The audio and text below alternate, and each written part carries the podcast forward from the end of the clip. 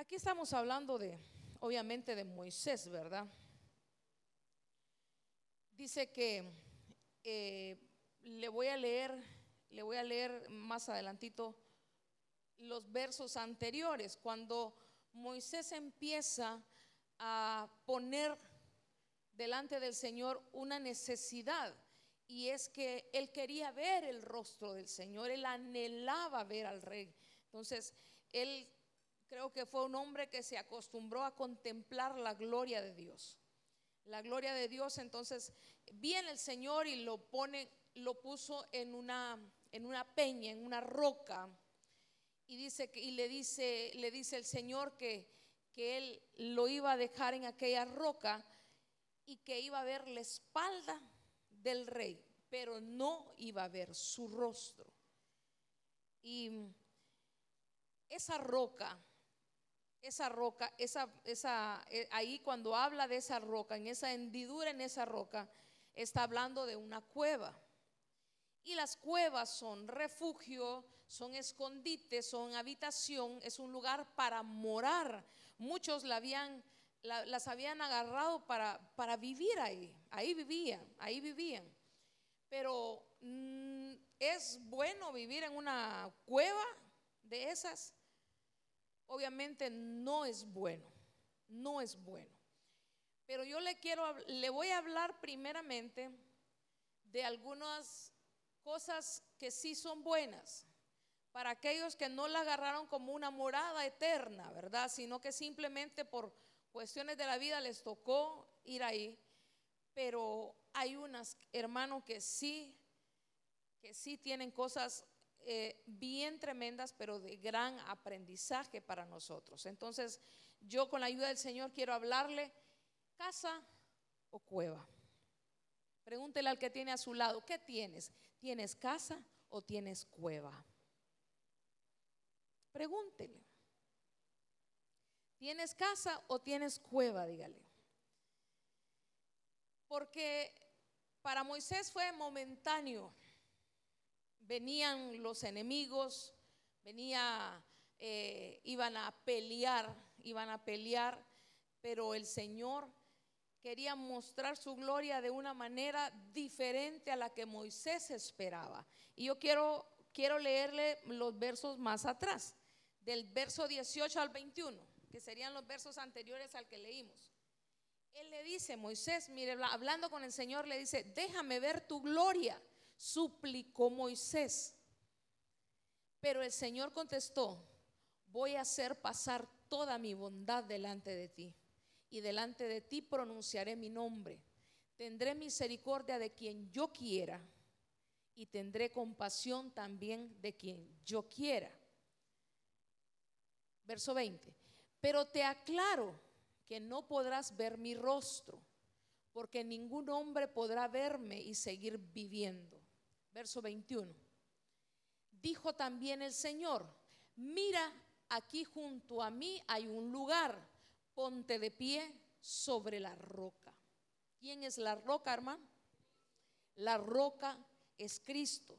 Entonces, en Cristo sí hay muchas cosas que son beneficiosas para nosotras, que son buenas. Entonces, cuando vemos un lugar como habitación, en este caso él estaba habitando por, por tiempo, por tiempo corto, obviamente, por mientras el Señor vencía a los enemigos para proteger la vida de Moisés.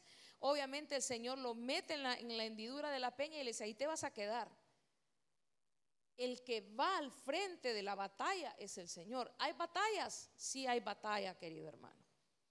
Sí hay batalla, pero el Señor va delante de nosotros peleando, dice la Biblia, como poderoso gigante.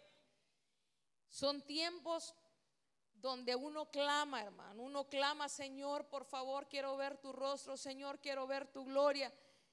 Y muchas veces no vemos nada. Pero ¿cuántas veces estaremos viendo la espalda del Señor y ni cuenta nos hemos dado? Y queremos ver el rostro de Él. Pero Él está peleando. Él está peleando. Está peleando por nosotros, por usted y por mí.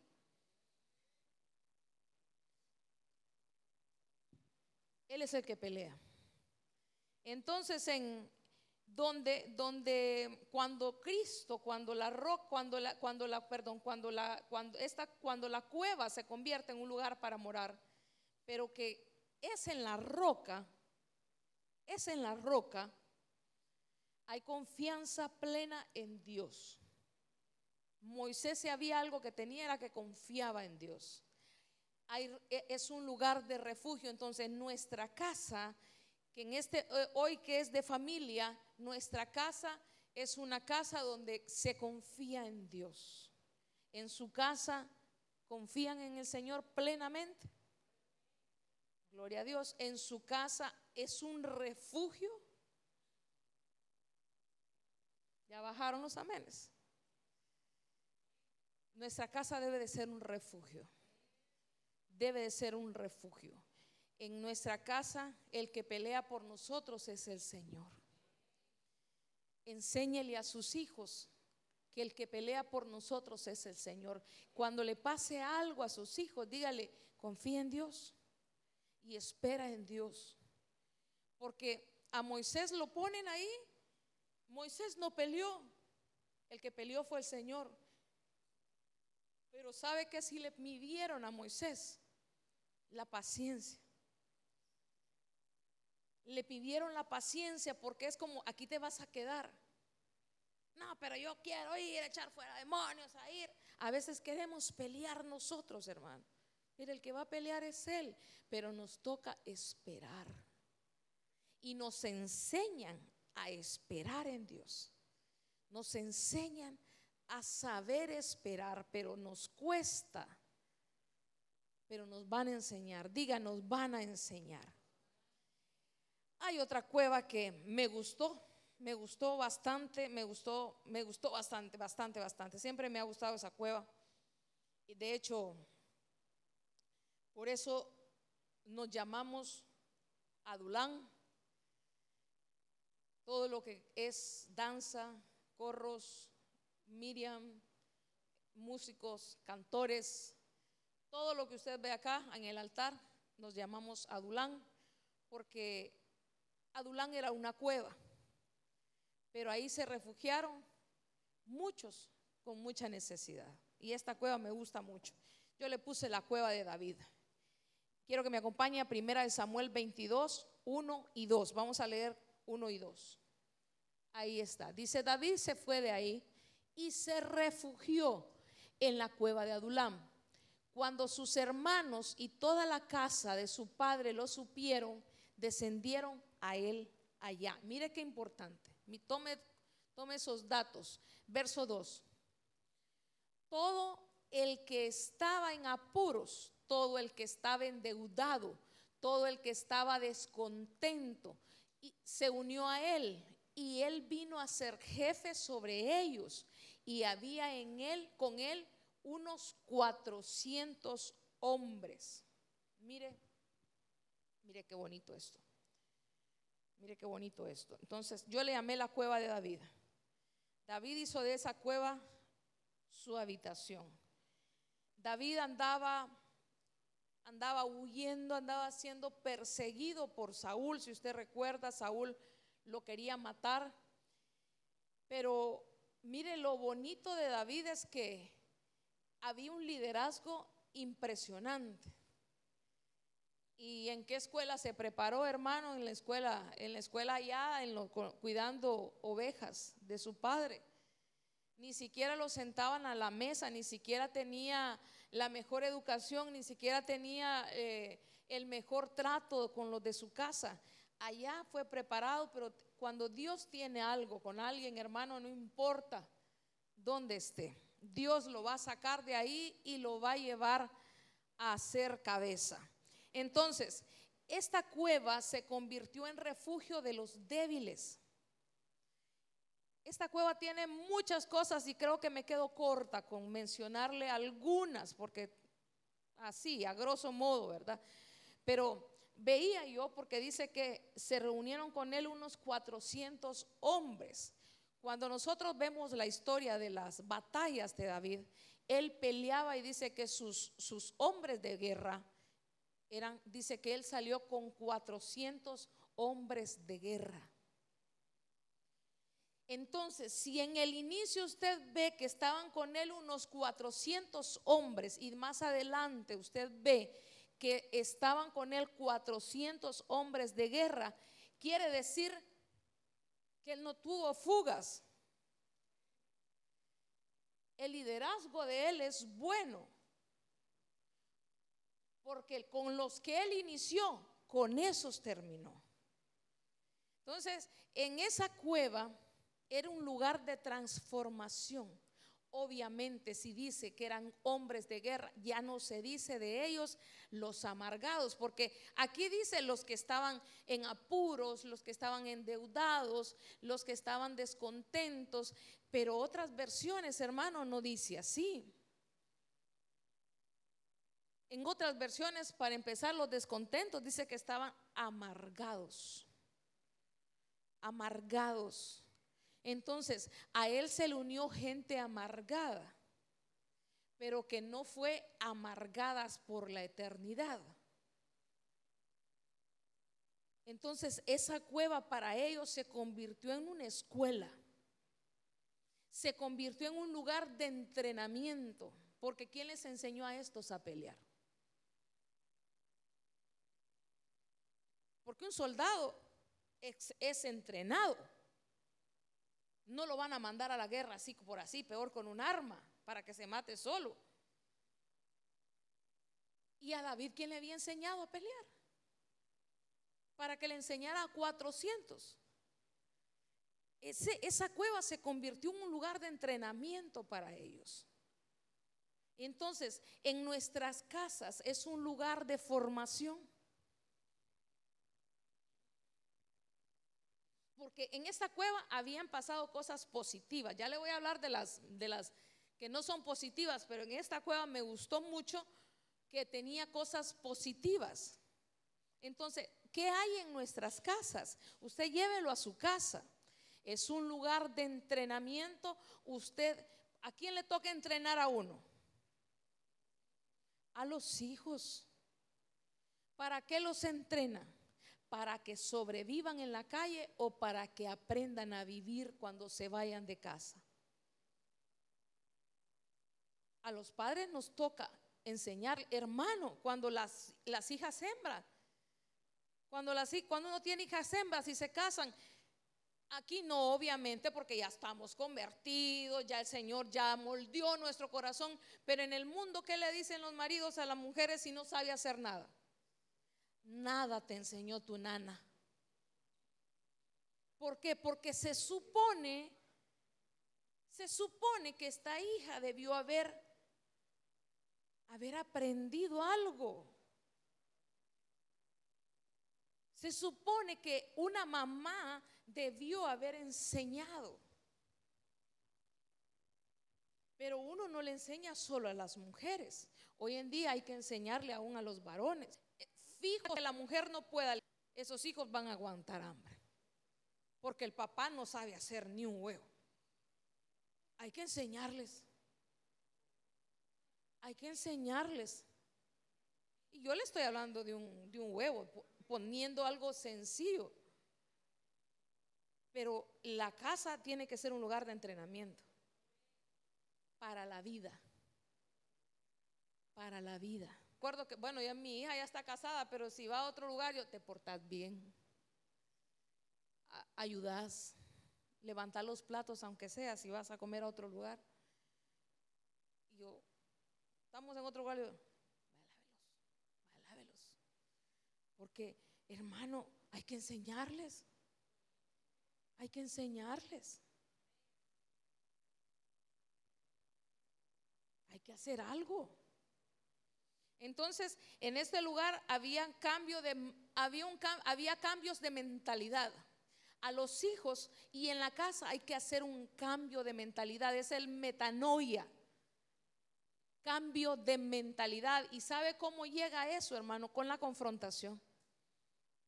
La confrontación. Las mujeres, ¿verdad? Las mujeres que somos rencorosas por naturaleza.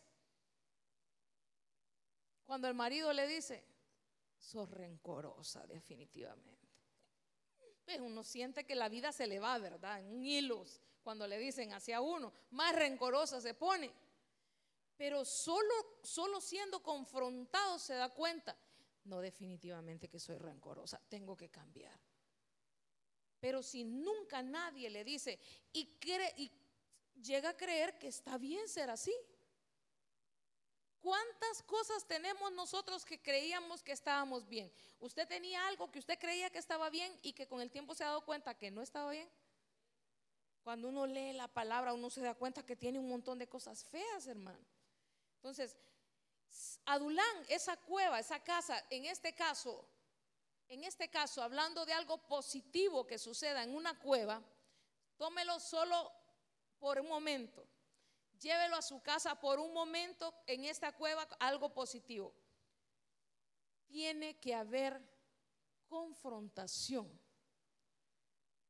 Ojo, no le estoy diciendo que ande confrontando a todo el mundo. Vos tenés espíritu de tal cosa, vos, porque hay gente que le ve espíritu a todo, hermano.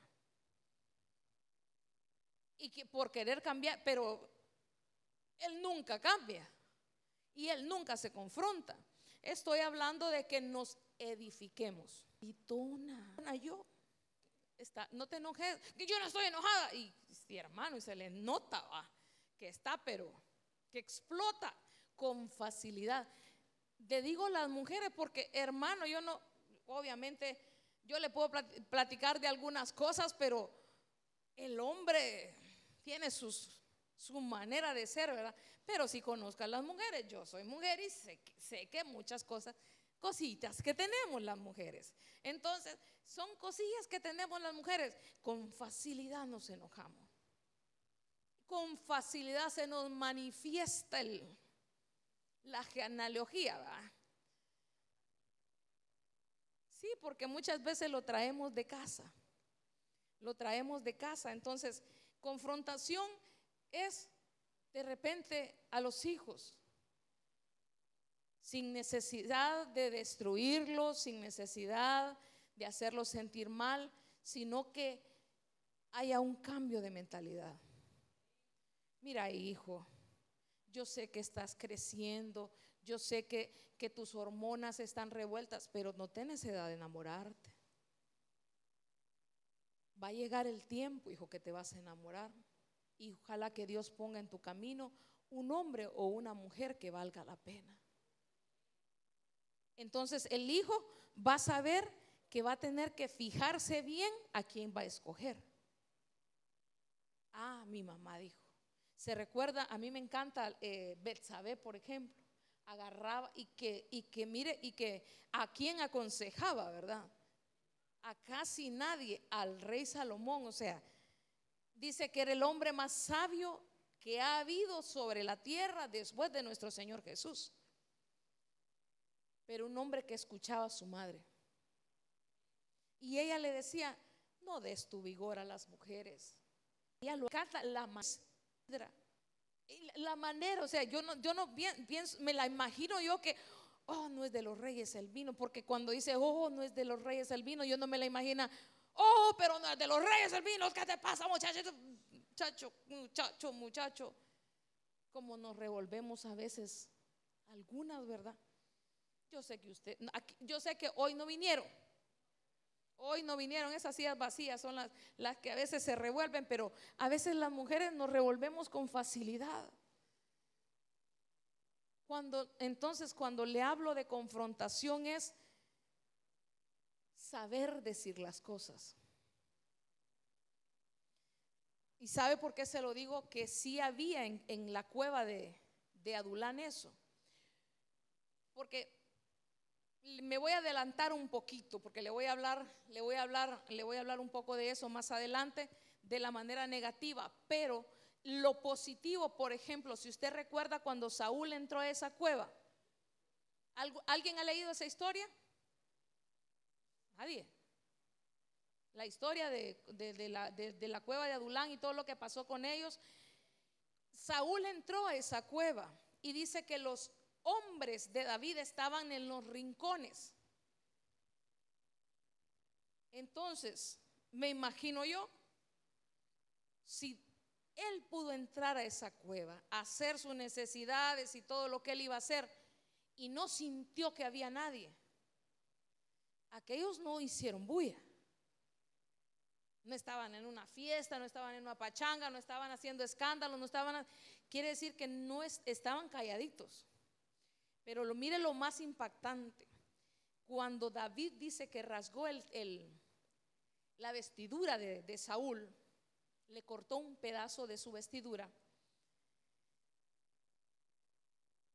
Cuando se dio cuenta que ahí estaba David, como él lo seguía para matarlo, cuando quiso hacer algo contra David, los, los hombres de David dijeron, Señor, esta es nuestra hora. Mira, te lo puso el Señor en bandeja de plata. Mátalo, le dijo. Y veo yo la historia de cómo David controla a gente de guerra, a gente que cuando iba a matar hermanos y dice que se les quedaba pegada la espada a la mano de tanta sangre que botaban, que derramaban.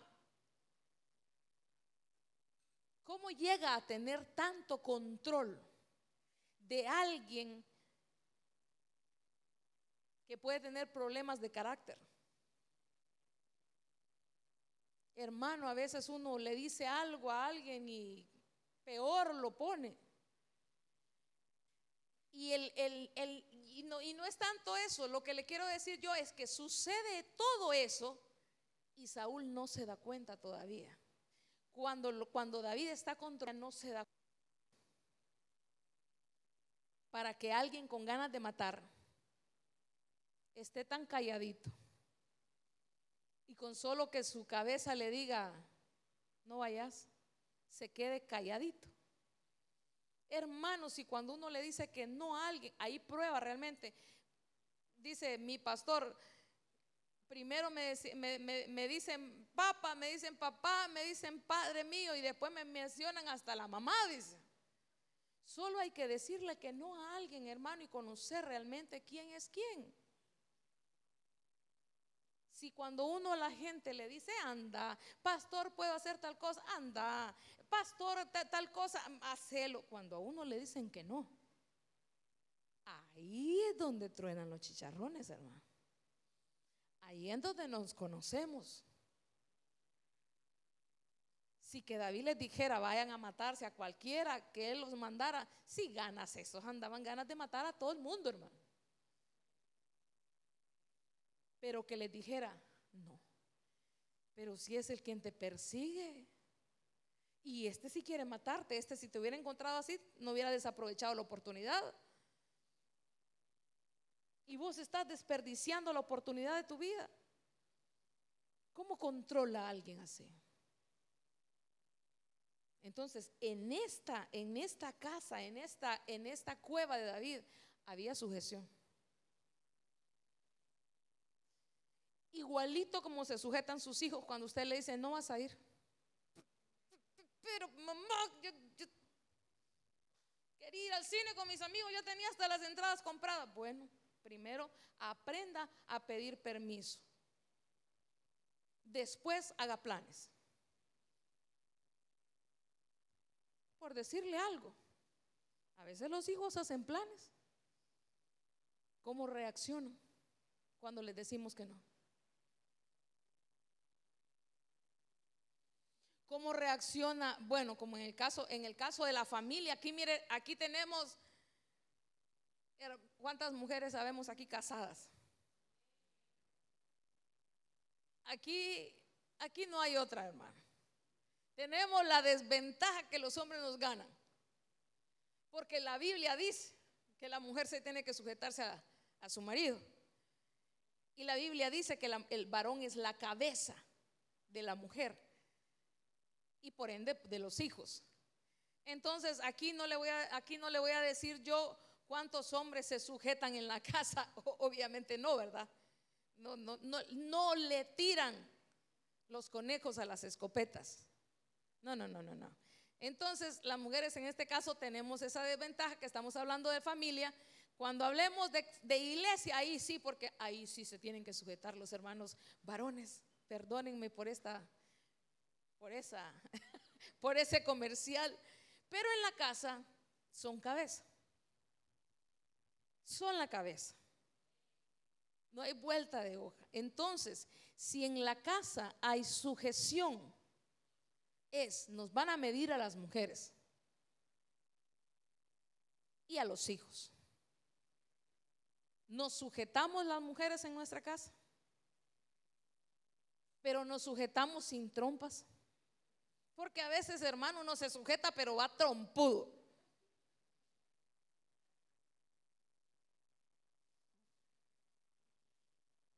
Que si se encuentra el chucho, pobrecito, con el chucho se desquita, decía el apóstol Otoniel, es que le hacen al pequeño lo que no le pueden hacer al grande, dice.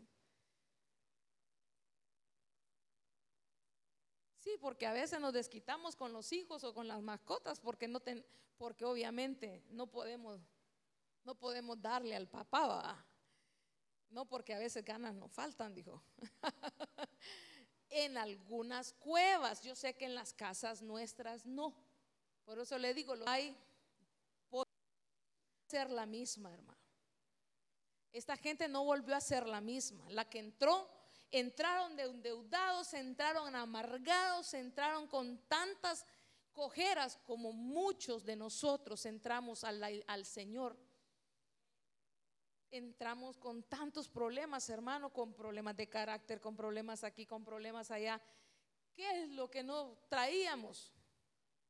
Pero viene el Señor y empieza a hacer muchas cosas y a transformar nuestras vidas, las transforma aquí, pero nuestras casas son lugares de transformación también y lugares de crecimiento, porque los padres en este caso, los padres tenemos la responsabilidad delante del Señor de cambiar acá, de ser moldeados acá.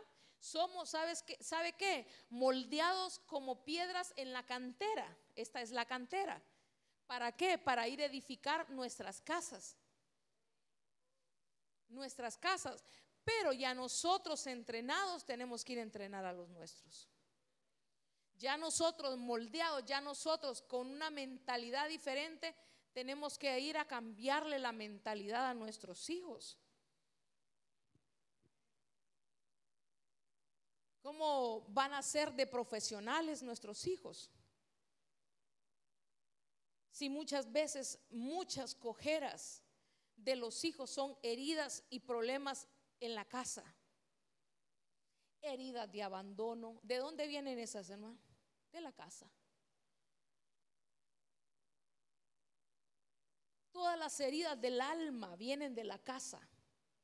La gente en la iglesia, cuando les pasa algo, cuando hay una situación, un problema, es causa de las heridas que traen el alma. viene una peleada, a mí me toca, hermano, porque uno recibe, va, mire, que, que aquella, y, que, ay, ¿qué pasó? No, es que mm, yo no sé qué le pasa, me hace caras y, y yo no le echo nada. Y muchas veces es por las carencias que hay en nuestra alma. A veces ni siquiera ha pasado una situación, sino que quiere, por nuestra alma no trabajada herida, nos hacemos una película. Y a veces de cosas que, tal vez se arreglan, hermano, con sencillez. Va y le dice, hermana, disculpe. Es que no me saludó, entonces, no sé, pensé que estaba molesta conmigo, pero aquí vengo a saludarla.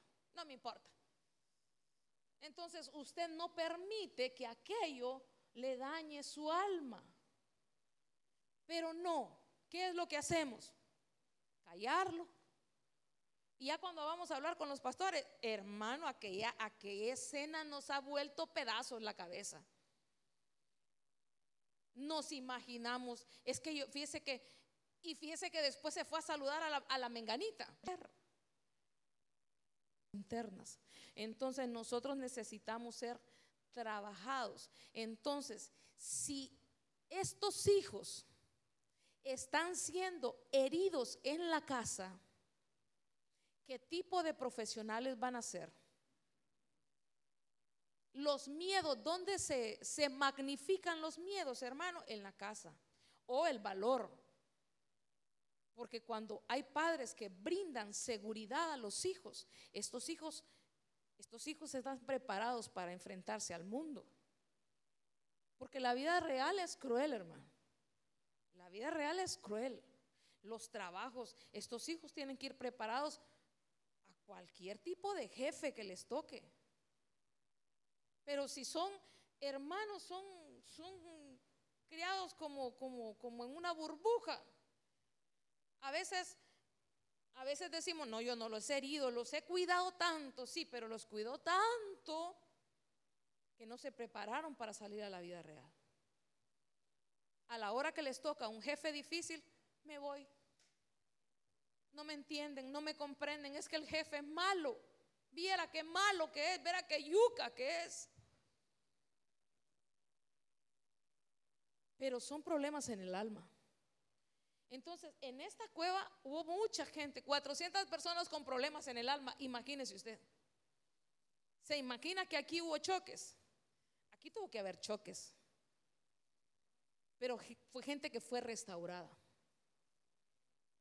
Fue gente que fue restaurada. Pero cuando uno es dócil, el que es dócil, el tiempo se le colapsa el tiempo de ese, de ese proceso se le va a hacer más corto. Los procesos, los desiertos se hacen largos por la dureza del corazón. Por la dureza de corazón. Pero imagínese usted qué fácil es. David era la cabeza, dice que David llegó a ser el jefe de ellos. Aquellos dos peleándose, eh, vengan para acá, vengan para acá. Nosotros venimos a Vamos a ir a pelear después. Allá, allá afuera está el enemigo. El verdadero enemigo. Con aquellos y vaya de ese, con todo. Con estos, este es su hermano. Con este usted no pelea. No, pero es que me hizo. Hay gente difícil. Hay gente que no le entra ni por una ni por otra, hermano. O a veces le entra por uno y le sale por otro. Uno le dice alguna cosa y hace totalmente lo contrario. Pero qué fácil cuando hay un jefe como David y hay gente que se deja trabajar. Los que tenemos hijos, yo sé que los, hijos son diferentes. Yo tengo solo dos hermanos y son completamente, son muy distintos. Su personalidad, es, su carácter es muy distinto, aunque se parecen a su padre físicamente.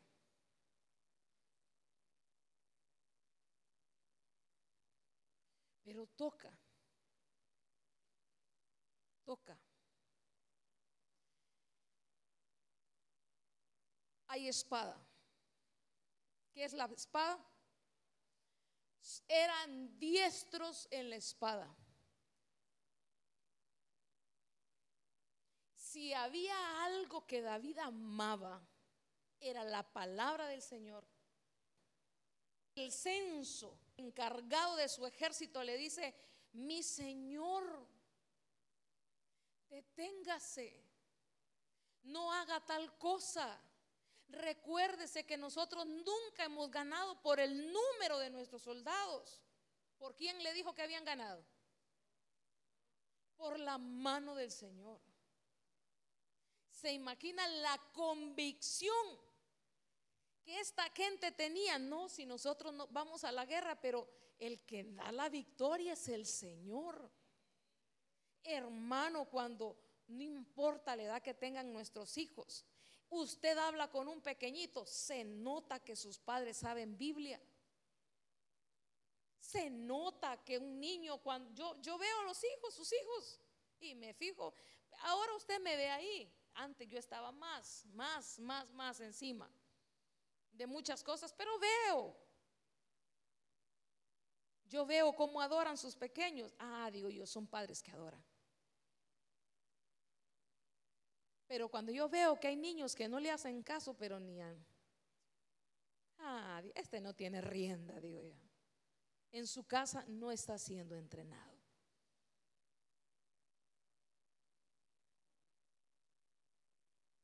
No adoran, no cantan. Pero esta gente está, sabían quién les daba la victoria. David, hermano, David para descabezarse a alguien, Señor, se ministraba. Señor, tú adiestra mis manos para la batalla. Padre Santo, en el nombre de Jesús, usa mi vida. Solo soy un instrumento, Señor. Yo tengo la espada en la mano, pero tú le vas a dar el... Porque si el Señor no nos da la fuerza, hermano, ¿qué vamos a hacer nosotros? Yo me paro acá y yo tengo que pedirle, Señor, adiestra mis manos, para, adiestra mis labios para poder escribir en el corazón de tus hijos. Y que algo quede, que quede una semillita. Si una semillita queda y esa germina, esa va a dar fruto. Pero algo, hermano. Yo no me puedo subir acá si yo no, le voy, no voy como David, Señor, por favor, úsame, por favor, Padre, si tú no estás conmigo, yo no, no, no. Pero imagínese confiar, no, ya, pan comido. hablarles ahí 45 minutos tranquilo. No es así. O subirme a cantar acá y, Señor, ahí solo voy a entretener a los hermanos, eh, canto tantas de júbilo, tantas de adoración, 30 eh, minutos y, profecía y se acabó y le doy el micrófono al pastor. No es así, hermano. No es así. Tenemos que pedirle al Señor y saber que el que adiestra las manos para la batalla es el Señor. Señor, yo me voy a ir a parar ahí, voy a cantar. Pero si solo gallos me salen y no me sale la voz, Señor, yo dependo de ti. Porque hermanos, el Señor para bajarnos es así de fácil. Solo se nos hinchan las, las amígdalas y ya no cantamos. Tengo un polvillo acá, hermano, ya no cantamos. Hermano, ¿no le ha pasado que con saliva se traba uno? Con saliva, yo me he escapado de ahogar con saliva. O sea, cantar aquí y el Señor para bajarlo a uno es es la hora de menos. Lítame. ¿Dónde? Sí, es que en lo secreto, hermano, adoraba y adoraba, se ponía en las manos del Señor. Cuando iban a la batalla, le consultaba a Dios para ir a la batalla. Señor, ¿será que vamos? Porque yo, si no vas conmigo, yo no me muevo. Nosotros somos guiados por la, valga la redundancia, por el Espíritu Santo que nos da esa guía. O usted se avienta, hace planes y se va, hermano. Que sus hijos aprendan. Mira, mamá, que yo quiero ser, em, qué sé yo, quiero ser licenciado, quiero ser abogado, quiero ser eh, médico. Ay, y ya, le, ya hizo lo más importante, hijo. Eh, ¿El qué, mamá? Preguntarle al Señor si lo quiere como médico.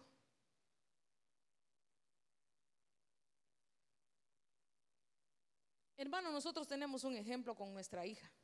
Usted ya conoce la historia, la mayoría conoce la historia. Mi hija estuvo cinco años en la autónoma estudiando medicina. Desde que, desde que era una cosita, dijo ella que iba a ser doctora. Y que iba a ser doctora, y que iba a ser doctora, y que iba a ser doctora. Y nosotros pues nosotros estamos para apoyarte.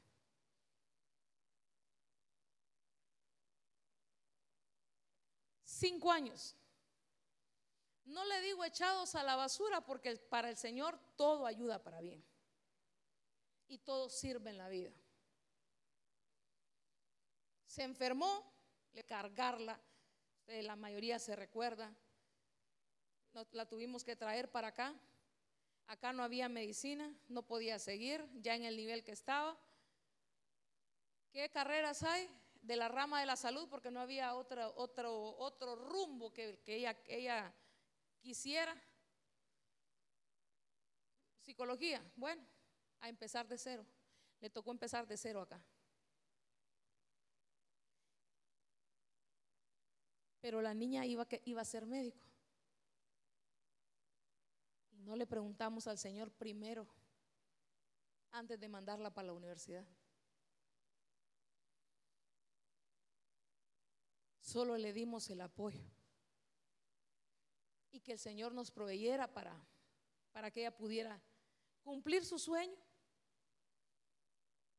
para que se realizara en la vida.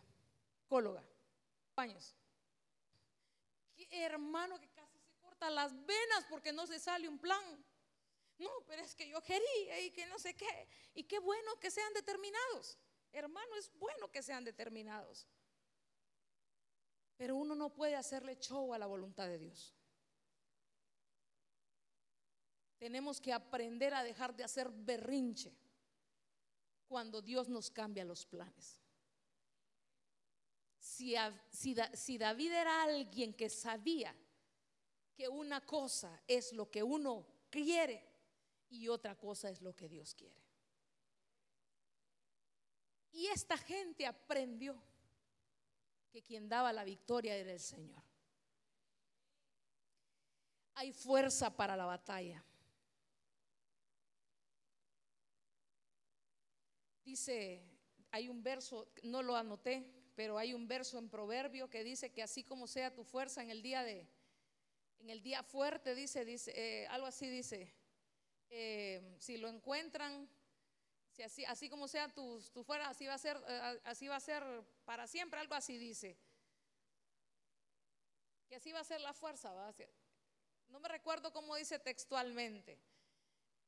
Pero si así como nos hagamos, eh, hermanos, y cuando estamos bien, cuando estamos en la cúspide de, nuestro, de nuestra fuerza, de nuestro momentum espiritual,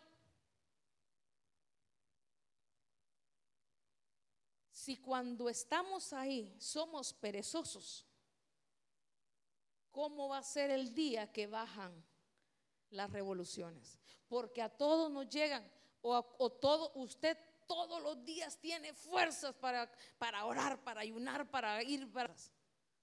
Uno no quiere levantarse. Ahora el Señor. Y me levanta en la madrugada y hay días, hermano, que tengo más sueño y me quedo, me quedo dormida orando. Pero hay días que se me el sueño y lloro, pero hay días que, Señor, gracias, Señor, me, y me quedé.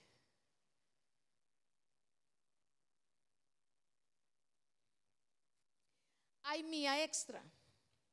Se recuerda que a David le pidieron, ¿cuánto le pidieron? 100 prepucios. ¿Y cuánto llevó él? 200, ay mía extra, ¿sabe qué? Es aprender a dar más. Usted le dije a sus hijos, usted le dice a sus hijos, hijo, por favor, saque la basura. Y su hijo hermano hasta el último basurero de su casa limpia. O solo el que usted le dijo.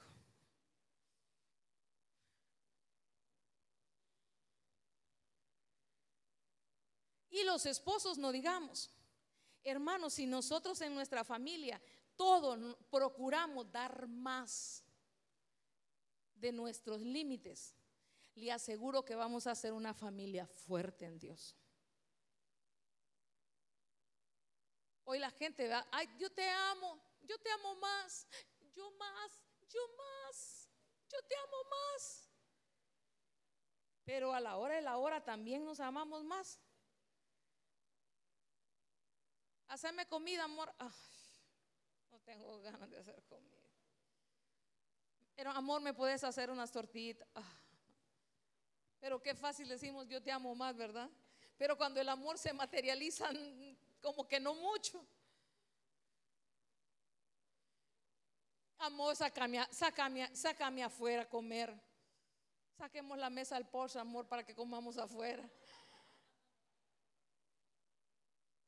Es que, que eh, eh, mi amado le da a los hombres, yo no, yo no les doy a los hombres que es que ellos son cabeza y yo soy mujer, entonces no puedo darles. Pero ellos dan más. Se pagan las deudas, aquí había gente endeudada, pero no van a ser endeudados eternamente, hermano. Hablando de familias, porque hay niños, no le, no le hablo más de las de, de los débitos, débitos, hay débitos conyugales, ¿sabía usted? Hay débitos conyugales. Para la que le duela la cabeza, que se tome una Advil, o una Tylenol, o una Panadol, o una acetaminofén. Para el que tenga oídos que oiga. Hermano, tengo tengo muchas cosas, pero por cuestión del tiempo ya se me fue en la buena y tengo las malas, las cosas negativas. Tengo muchas cosas buenas que pasaban en Adulán que deberían de pasar en nuestras casas. Deberían pasar en nuestras casas, hermano, que los que están, que los padres, con seguridad le puedo decir que traemos heridas heridas de infancia. ¿Sabe usted que uno puede tener heridas incluso del tiempo en cómo fue concebido? ¿Cómo fue la atmósfera cuando fue concebido? Hablaron a la embarazada, borracho, era un poco... Ese tiempo, la epigenética, si usted, las que ya son heredadas hijos que se criaron solos, con heridas de abandono, con heridas de injusticia, cuando ha habido un hijo predilecto en la casa. Mire, ¿sabe usted que se hiere no solo el hijo preferido? No solo, perdón, los demás hijos que no son preferidos, también se daña al preferido, porque se gana gratuitamente el aborrecimiento de los otros que no fueron preferidos. Y se, se hace una casa dividida. Y la Biblia dice que una casa dividida no puede prevalecer.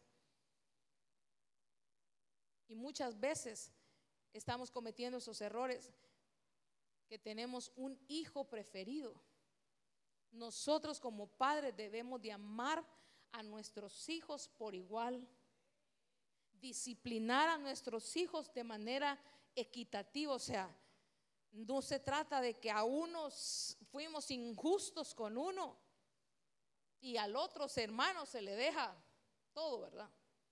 Se le permite todo. Pero vamos con las negativas, que ya me queda poco tiempo. Primera de Samuel 24, 3.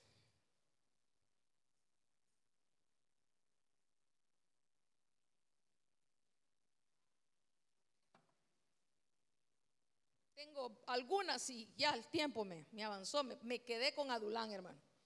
Ya está. Dice,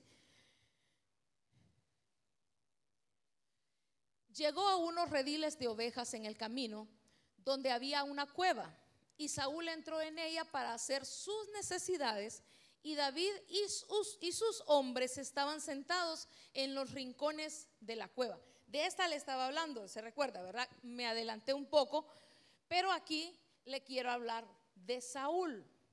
Aquí vamos a hablar de la cueva de Saúl. Olvidemos ahorita a David.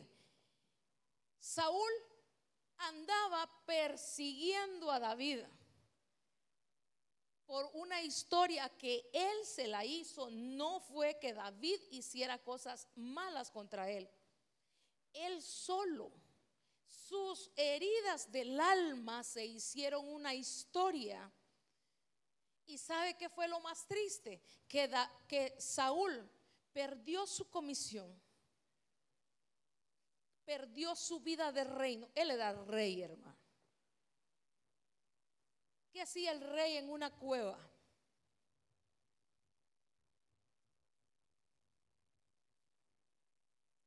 Cuando debía estar en el reino porque no andaba en una batalla de las que les tocaba pelear. Esta era una batalla personal. ¿Y sabe qué era, lo más terrible? Que el día que, que Saúl murió dice que murieron sus hijos. Por peligro, obviamente no le estoy hablando de morir literalmente.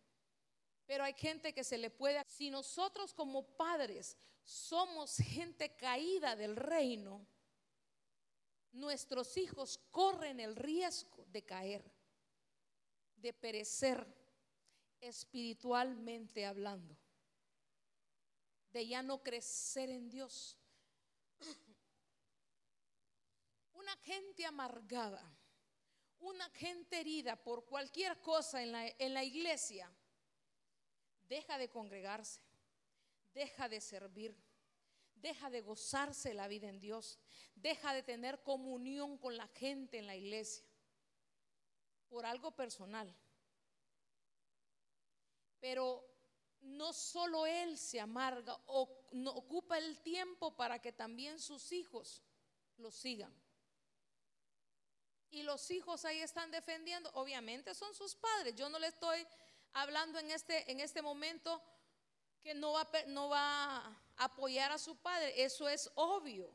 Pero como nosotros como padres responsables del reino de Dios y de nuestra vida de reino, somos responsables de nuestras generaciones. Entonces yo pienso, si, eh, no es que le voy a decir lo que yo pienso en el sentido de enseñárselo, sino que yo personalmente, yo digo, si yo tengo una batalla y tengo algo contra alguien que no es así, porque tengo que envenenar a mis hijos contra esa persona, peor contra el reino. Si yo no me gozo sirviendo al Señor, mis hijos no se van a gozar sirviendo al Señor. ¿Cuánto padre impide? Como ellos se amargaron, como ellos se cansaron, como ellos se fatigaron y no se renovaron como estos, como aquellos 400 que sí se renovaron, los de Saúl no se renovaron. Cuando vemos a los hijos, eh, eh, mamá me, llevas a, la reunión de jóvenes, a tanta iglesia, a ver qué vas a hacer, abrir la boca es que vas a ir allá. Hermano, si su hijo quiere venir, por favor hágalo imposible, porque si ya usted está amargada, usted no, los que no vinieron, si ya la persona está amargada, ya no se goza la vida en Dios, ¿por qué va a envenenar a los hijos? Si los hijos quieren ahorita de Dios, déjelos y enséñeles con el ejemplo a gozarse la vida en Dios. ¿Por qué? Porque después los hijos son hijos que no quieren nada con la iglesia por cómo vieron a sus padres.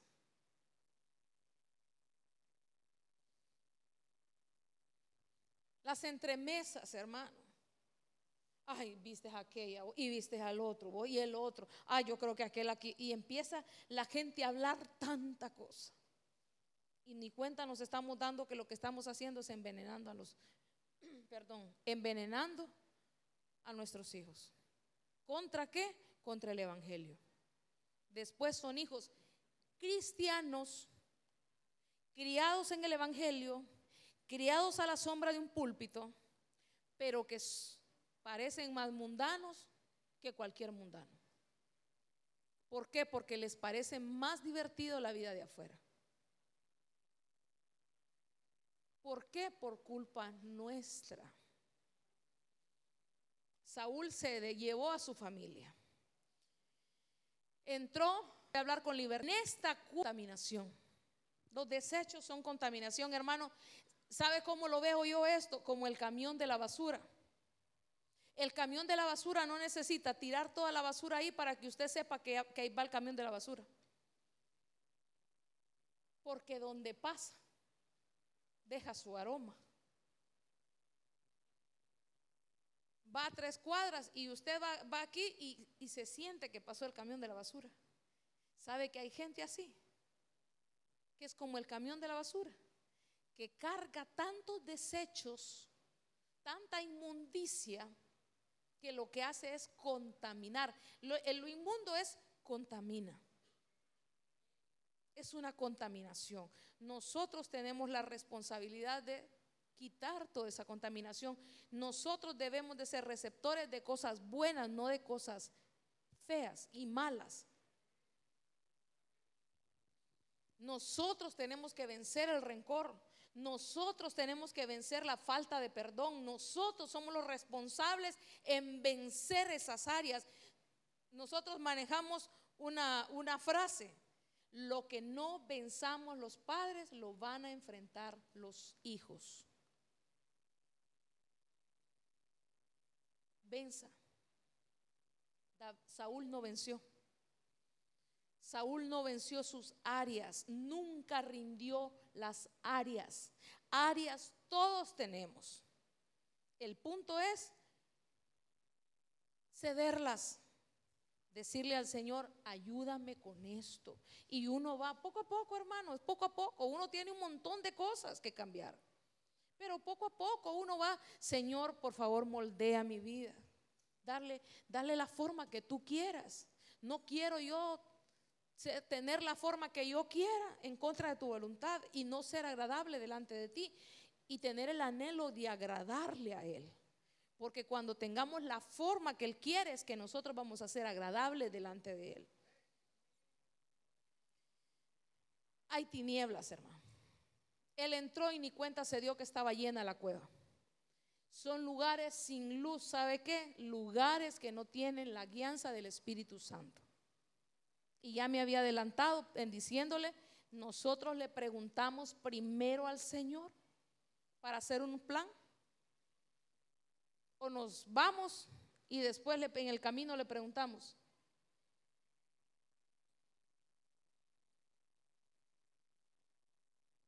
Enséñele a sus hijos. Primero pregúntele al Señor si es su voluntad.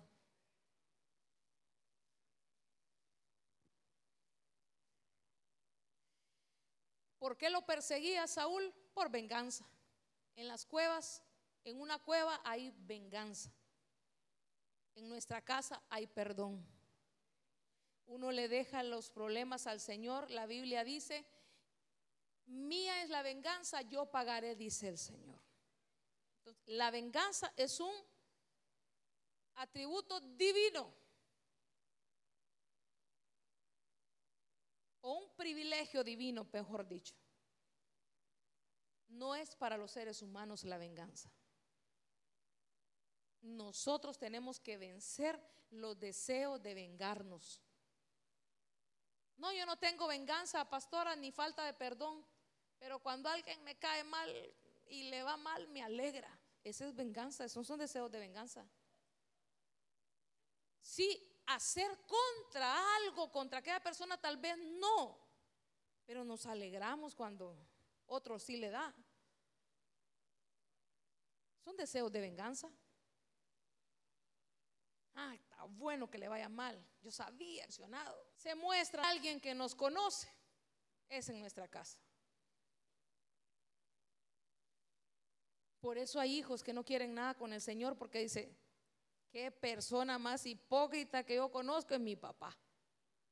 En la iglesia saluda a todo mundo, amoroso, y en la casa es más. ¿Cómo está nuestro testimonio? Hay, testimonios que dejan mucho que desear. Acompáñame a Primera de Reyes 19.9 voy a hablar de otra cueva.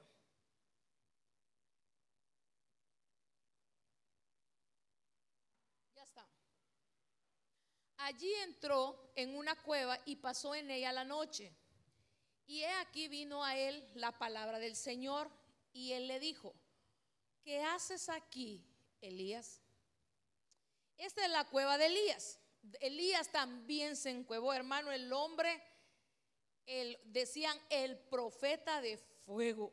Siempre me ha impactado esa palabra, el profeta de fuego. Hacía descender fuego del cielo. Hacía descender la gloria de Dios. Pero si conocemos un ser más bipolar, es Elías, hermano. Un día la gloria de Dios y otro día huyendo de Jezabel,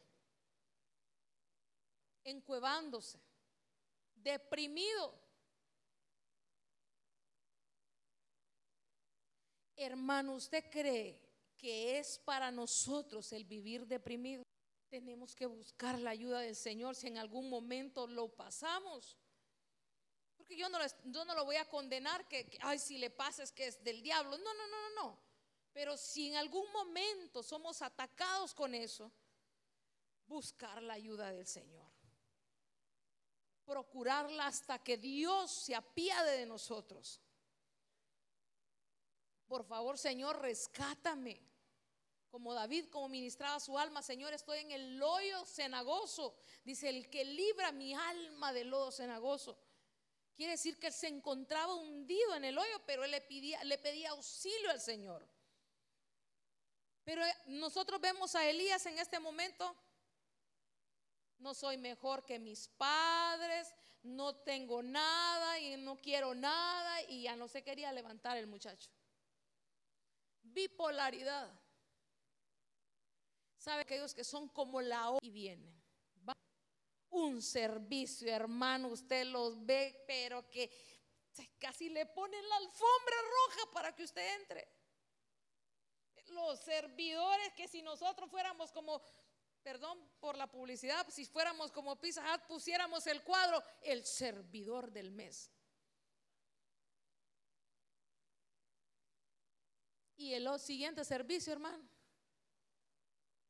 derribados. No quiere nada el siervo. Y lo llaman, hermano, mire que estamos sirviendo, hermano. Sí, hermano, es que está ocupado, ni siquiera tiene la decencia de ser sincero, de decir, mire hermano, realmente no me puedo ni levantar, no quiero nada. Porque hasta en eso somos buenos para, para justificarnos. Mire que he tenido una de trabajo, hermano, y es que no quiere nada. No quiere nada. No tiene fuerzas para nada. Esa es la cueva de Elías. Sabe que él andaba huyendo de Jezabel. Sabe que cuando nuestra casa se convierte en una cueva, cuando los, los de la casa andan huyendo. El marido le huye a la mujer la mujer le huye al marido, los hijos le huyen a los padres, cada quien en su cuarto, cada quien en su tele, cada quien come por su lado y cada quien en su mundo, huyendo uno del otro, pero sin querer verse las caras.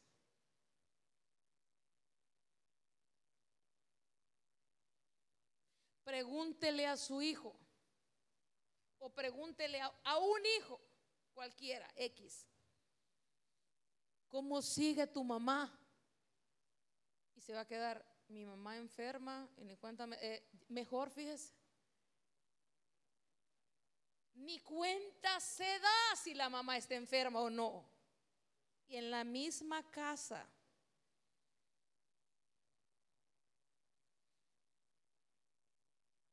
¿Le permite usted a sus hijos o alguien en su casa come en el cuarto? ¿O todos se sientan a la mesa? La mesa es lugar de comunión. Tenemos que aprender a tener comunión, a platicar cómo fue tu día, cómo te fue en el colegio, cómo te fue en la universidad. Pero cuando alguien anda huyendo, hermano, le huye a las preguntas. Bien. ¿Qué tal estuvo tu día? Bien. Y no le saca más. Y saben disimular tan bien que usted cree que están bien. Mis hijos, un éxito.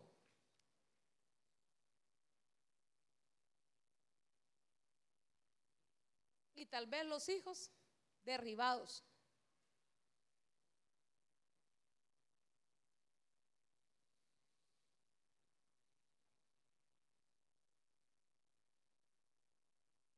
¿Cuántos?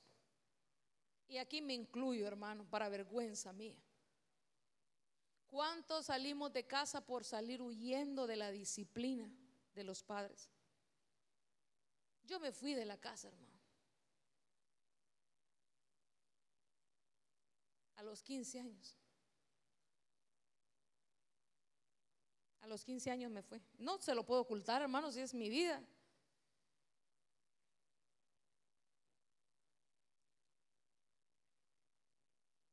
Bendito Dios, le digo yo, bendigo a Dios porque tenía un propósito en mi vida y tenía un propósito con mi esposo, porque no sé dónde estuviera si, si Dios no lo hubiese tenido de, ese, en ese, de, de esa manera, en ese plan.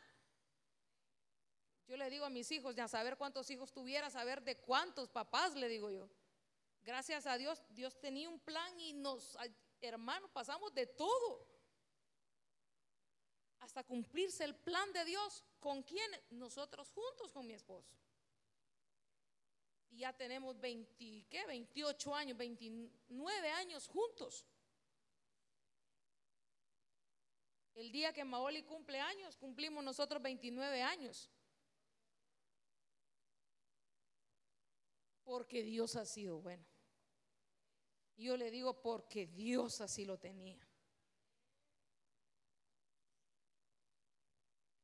Pero a veces se huye. Hay que ver cómo salimos de casa con honra, porque eso, salir así, hermano, no es honroso. Por eso le digo, nos tocó vivir la del chucho, porque comenzamos mal.